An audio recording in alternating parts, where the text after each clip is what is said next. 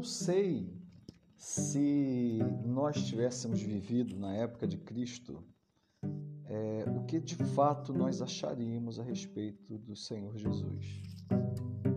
Porque ao ler os evangelhos e você olhar para um mestre que não tinha boa aparência, segundo a profecia de Isaías, um mestre que é, dava atenção, não tinha muita é, é, glória humana, ele não se vestia como os sacerdotes, como os fariseus. Aparentemente ele não tinha o jeitão fariseu que era a referência religiosa da época.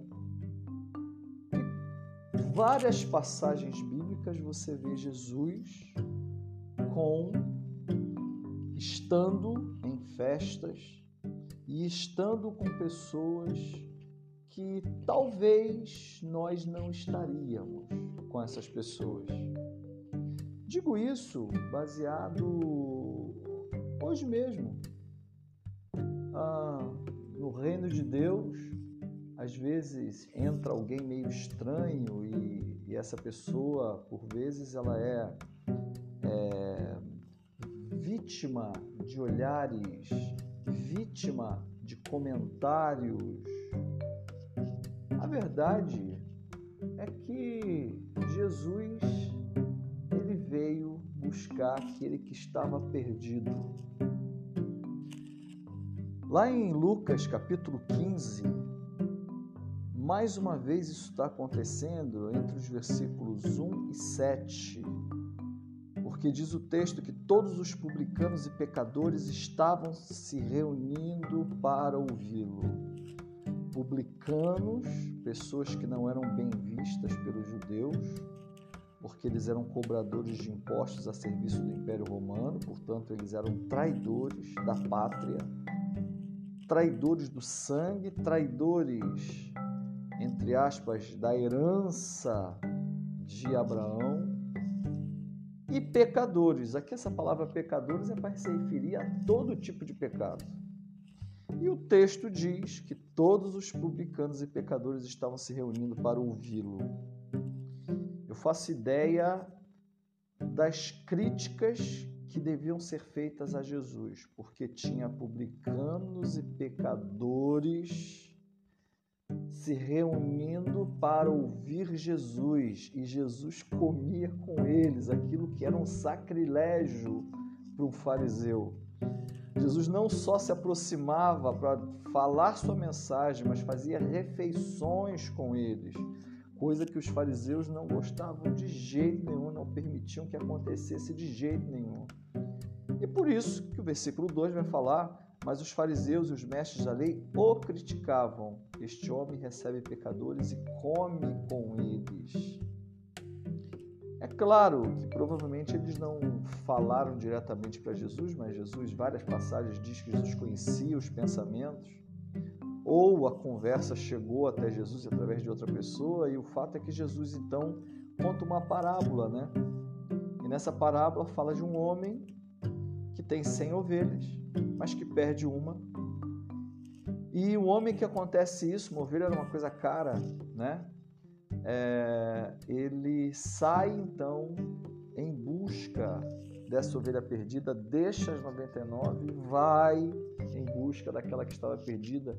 E ele fala que quando encontra esta ovelha perdida, ele volta, põe alegremente nos ombros e carrega aquela ovelha, né? Que provavelmente está cansada, está quebrada, está judiada por conta de estava perdida, não estava se alimentando. E aqui é tudo no sentido espiritual, né? Não estava se alimentando da palavra, não estava sob os cuidados do seu pastor, não estava é, é, é, junto com as demais ovelhas, se aquecendo no inverno, e aí Jesus vai, põe elas alegremente nos ombros e leva de volta, traz de volta. E ele diz que ao fazer isso, esse homem, ele fica muito alegre, ele chama os vizinhos, chama todas as pessoas para comemorarem com ele, para se alegrarem com ele, porque ele tinha achado a ovelha perdida. Versículo 6 fala: Alegre-se comigo, pois encontrei a minha ovelha perdida. E aí, Jesus, no versículo 7, em resposta aos fariseus, vai dizer: Eu lhes digo que, da mesma forma, haverá mais alegria no céu por um pecador que se arrepende do que por 99 justos que não precisam arrepender-se. Porque esses já estão salvos. Porque esses já estão em paz com Deus, esses já estão sob o cuidado do pastor, esses já estão juntos, aquecidos. Aqui, aqui estava perigando morrer, era aquela que estava perdida. Morrer de fome, morrer de sede, morrer é, por falta de aquecimento, de estar aquecida. Meus irmãos, nós precisamos recuperar esse olhar. Há muitas ovelhas perdidas, muitas ovelhas perdidas.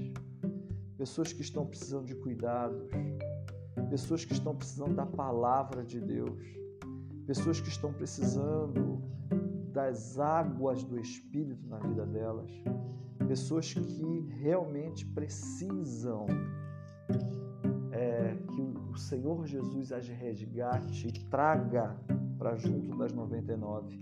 E você pode fazer isso. Você pode fazer isso compartilhando. Como foi a última vez que você convidou alguém para estar no seu PGM ou para estar é, cultuando conosco na igreja? Quanto tempo faz que você não está numa situação é, que você encontre uma pessoa para compartilhar o amor de Deus com essa pessoa? Então, provoque alegria no reino de Deus, resgatando a ovelha perdida.